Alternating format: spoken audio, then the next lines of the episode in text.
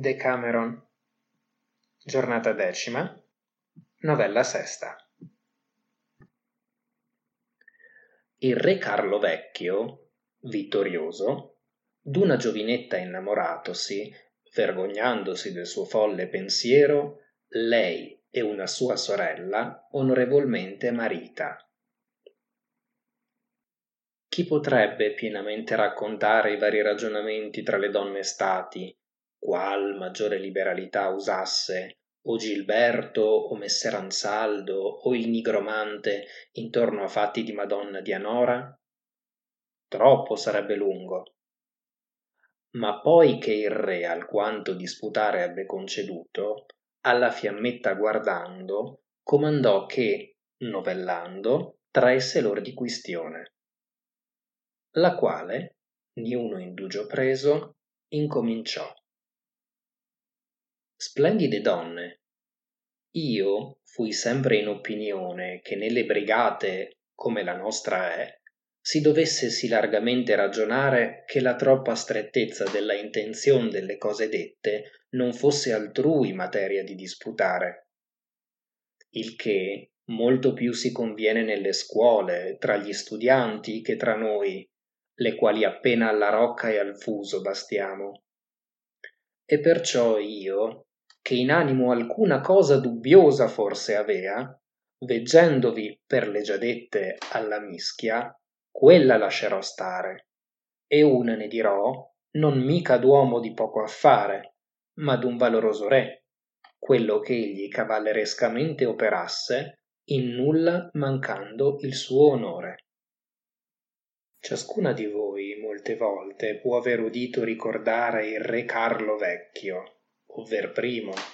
per la cui magnifica impresa e poi per la gloriosa vittoria avuta del re Manfredi, furon di Firenze i ghibellin cacciati e ritornaron vi Guelfi. Per la qual cosa un cavalier, chiamato Messer Neri degli Uberti, con tutta la sua famiglia e con molti denari uscendone, non si volle altrove che sotto le braccia del re Carlo riducere e per essere in solitario luogo e quivi finire in riposo la vita sua, a castello a mare di Stabia se n'andò. E ivi, forse una balestrata rimosso dall'altre abitazioni della terra, tra olivi e nocciuoli e castagni, de quali la contrada è abondevole, comperò una possessione, sopra la quale un bel casamento e agiato fece, e allato a quello un dilettevole giardino, nel mezzo del quale, a nostro modo, avendo d'acqua viva copia, fece un bel vivaio, e chiaro, e quello di molto pesce riempì leggermente. E a niun'altra cosa attendendo che a fare ogni dì più bello il suo giardino, avvenne che il re Carlo, nel tempo caldo, per riposarsi alquanto, a Castello Amar se n'andò, dove, udita la bellezza del giardino di Messer Neri, desiderò di vederlo. E avendo udito di cui era, pensò che, perciò che di parte avversa alla sua era il cavaliere, più familiarmente con lui si volesse fare, e mandògli a dire che, con quattro compagni, chetamente la, seco- la seguente sera con lui voleva cenare nel suo giardino. Il che a Messer Neri fu molto caro, e magnificamente avendo apparecchiato, e con la sua famiglia avendo ordinato ciò che farsi dovesse, come più lietamente poté e seppe, il re nel suo bel giardino ricevette. Il qual poi che il giardin tutto e la casa di messer neri ebbe veduta e commendata essendo le tavole messe al lato al vivaio ad una di quelle lavato si mise a sedere e al conte guido di monforte che l'un de compagni era comandò che dall'un de lati di lui si sedesse e messer neri dall'altro e ad altri tre che con lui eran venuti, comandò che servissero secondo l'ordine posto da messer Neri. le vivande vi vennero dilicate e i vini vi furono ottimi e preziosi e l'ordine bello e laudevole molto senza alcun sentore e senza noia il che il re commendò molto e mangiando egli lietamente e del luogo solitario giovandogli e nel giardino entrarono due giovinette d'età forse di quattordici anni l'una bionde come fila d'oro e co capelli tutti inanellati e sopressi sciolti una leggera ghirlandetta di provinca e nelli lor visi piuttosto agnoli parevan che altra cosa tanto gli avevan delicati e belli ed eran vestite d'un vestimento di lino sottilissimo e bianco come neve in su le carni il quale dalla cintura in su era strettissimo e da indi giù largo a guisa d'un padiglione e lungo infino a piedi. E quella che dinanzi veniva recava in su le spalle un paio di vangaiole le quali con la sinistra man tenea e nella destra aveva un baston lungo. L'altra che veniva appresso aveva sopra la spalla sinistra una padella e sotto quel braccio medesimo un fascetto di legne e nella mano un treppiede e nell'altra mano uno utel d'olio e una facellina accesa le quali il re vedendo si maravigliò e sospeso attese quello che questo volesse dire le giovinette venute innanzi onestamente e vergognose fecero la reverenzia al re. E appresso là andatesene onde nel vivaio s'entrava quella che la padella aveva posta laggiù e l'altre cose appresso prese il baston che l'altra portava e amendune nel vivaio l'acqua del quale loro infino al petto aggiugnea se ne uno dei familiari di messer neri prestamente quivi accese il fuoco e posta la padella sopra il treppiè e dell'olio messovi cominciò ad aspettare che le giovani gli gittassero del pesce delle quali l'una frugando in quelle parti dove sapeva che i pesci si nascondevano e l'altra le vangaiole parando con grandissimo piacere del re che ciò attentamente guardava in piccolo spazio di tempo presero pesce assai. E al famigliar gittatine che quasi vivi nella padella gli metteva sì come ammaestrate erano state cominciarono a prendere de più belli e a gittare su per la tavola davanti al re e al conte guido e al padre. Questi pesci su per la mensa guizzavano di che il re aveva maraviglioso piacere e similmente egli prendendo di questi alle giovani cortesemente gli gittava indietro. E così per alquanto spazio cianciarono tanto che il familiare quello ebbe cotto che dato gli era stato il qual più per uno intramettere che per molto cara o dilettevol vivanda avendo il messer neri ordinato fu messo davanti al re le fanciulle veggendo il pesce cotto e avendo assai pescato essendosi tutto il bianco vestimento e sottile loro appiccicato alle carni né quasi cosa alcuna del dilicato lor corpo celando usciron dal vivaio e ciascuna le cose recate avendo riprese davanti al re vergognosamente passando in casa se ne tornarono il re e il conte e gli altri che servivano avevano molto queste giovinette considerate e molto in se medesimo l'avea lodate ciascuno per belle e per ben fatte e oltre a ciò per piacevoli e per costumate ma sopra ad ogni altro erano al re piaciute. Il quale sì attentamente ogni parte del corpo loro aveva considerata uscendo esse dall'acqua che chi allora l'avesse punto non si sarebbe sentito. E più a loro ripensando, senza sapere chi si fossero né come, si sentì nel cuor destare un ferventissimo desiderio di piacer loro, per lo quale assai ben conobbe sé di venire innamorato, se guardia non se ne prendesse, né sapeva egli stesso qual di lor due si fosse quella che più gli piacesse, si era di tutte cose l'una simiglievole all'altra. Ma poi che alquanto fu sopra questo pensier dimorato, rivolto a messer Neri, il domandò chi fossero le due damigelle, a cui messer Neri rispose Monsignore, queste son mie figliuole ad un medesimo parto nate, delle quali l'una ha nome Ginevra la bella e l'altra Isotta la bionda. A cui il re le commendò molto, confortandolo a maritarle, dal che messer Neri, per più non poter, si scusò. E in questo niuna cosa fuor che le frutte restando a dar nella cena, vennero le due giovinette in due giubbe di zendado bellissime con due grandissimi piattelli d'argento in mano pieni di vari frutti secondo che la stagion portava e quegli davanti al re posarono sopra la tavola.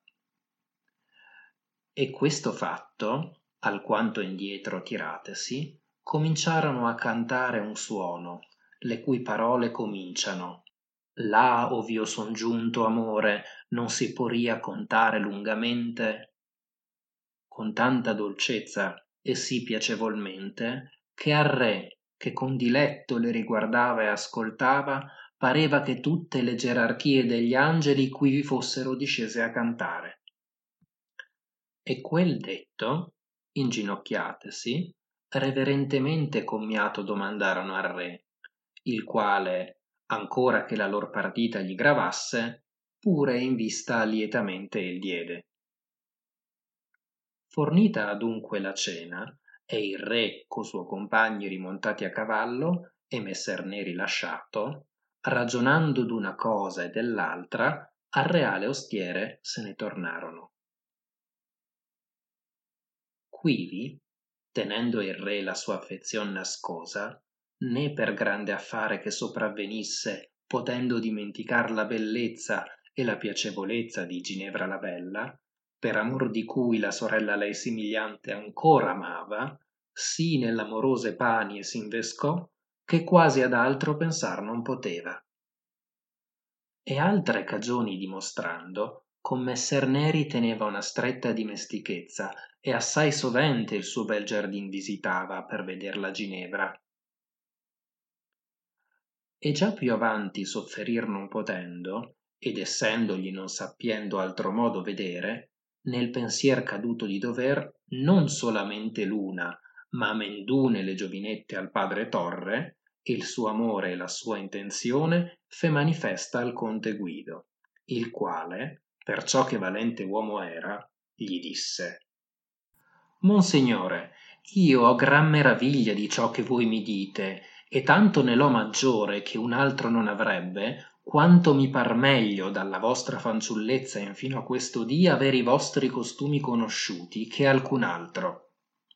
Non essendomi paruto giammai nella vostra giovanezza nella quale amor più leggermente doveva i suoi artigli ficcare aver tal passione conosciuta sentendovi ora che già siete alla vecchiezza vicino m'è sì nuovo e sì strano che voi per amore amiate che quasi un miracol mi pare.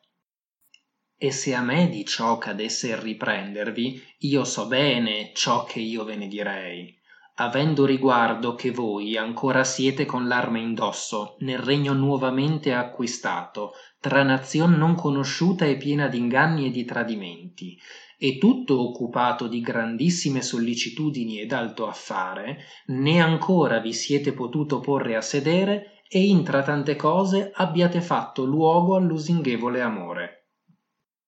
Questo non è atto di re magnanimo anzi d'un pusillanimo giovanetto.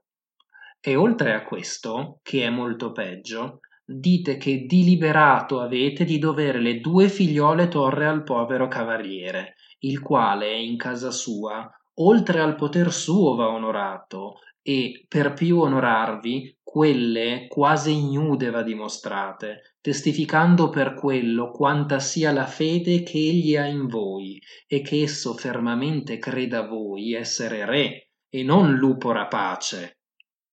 Ora è-vi così tosto dalla memoria caduto le violenze fatte alle donne da Manfredi avervi l'entrata aperta in questo regno?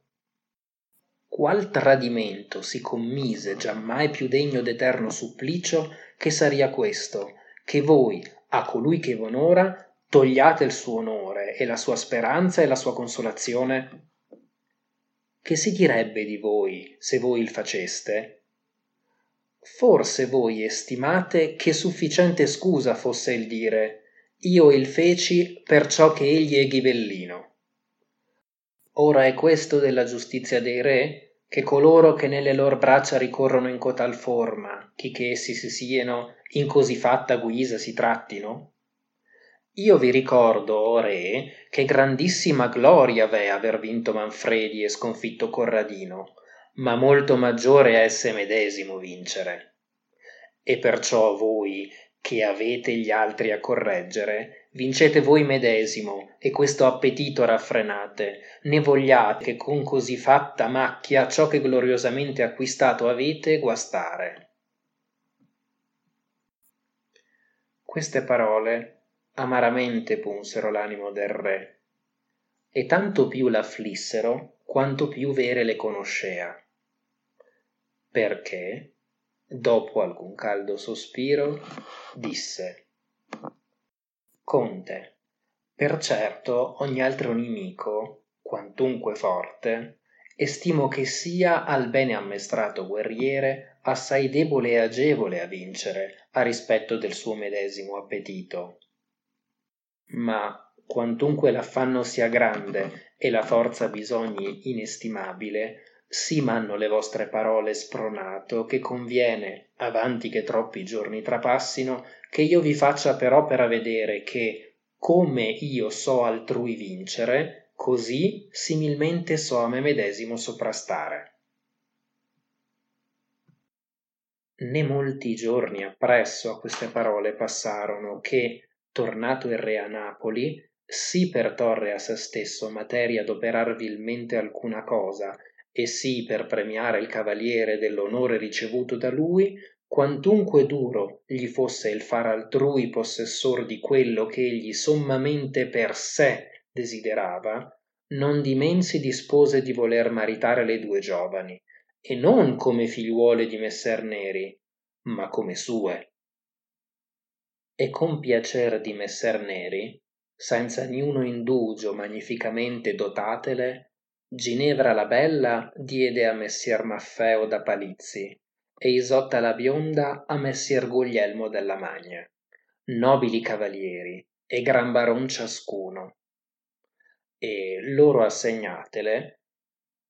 Con dolore inestimabile in puglia se ne andò e con fatiche continue tanto e sì macerò il suo fiero appetito che spezzate e rotte l'amorose catene per quanto viver dovea libero rimase da tal passione. Saranno forse di quei che diranno piccola cosa essere ad un re l'aver maritate due giovanette. Ed io il consentirò. Ma molto grande e grandissima la dirò se diremo un re innamorato questo abbia fatto colei maritando cui egli amava senza aver preso a pigliare del suo amore fronda o fiore o frutto. Così adunque il magnifico re operò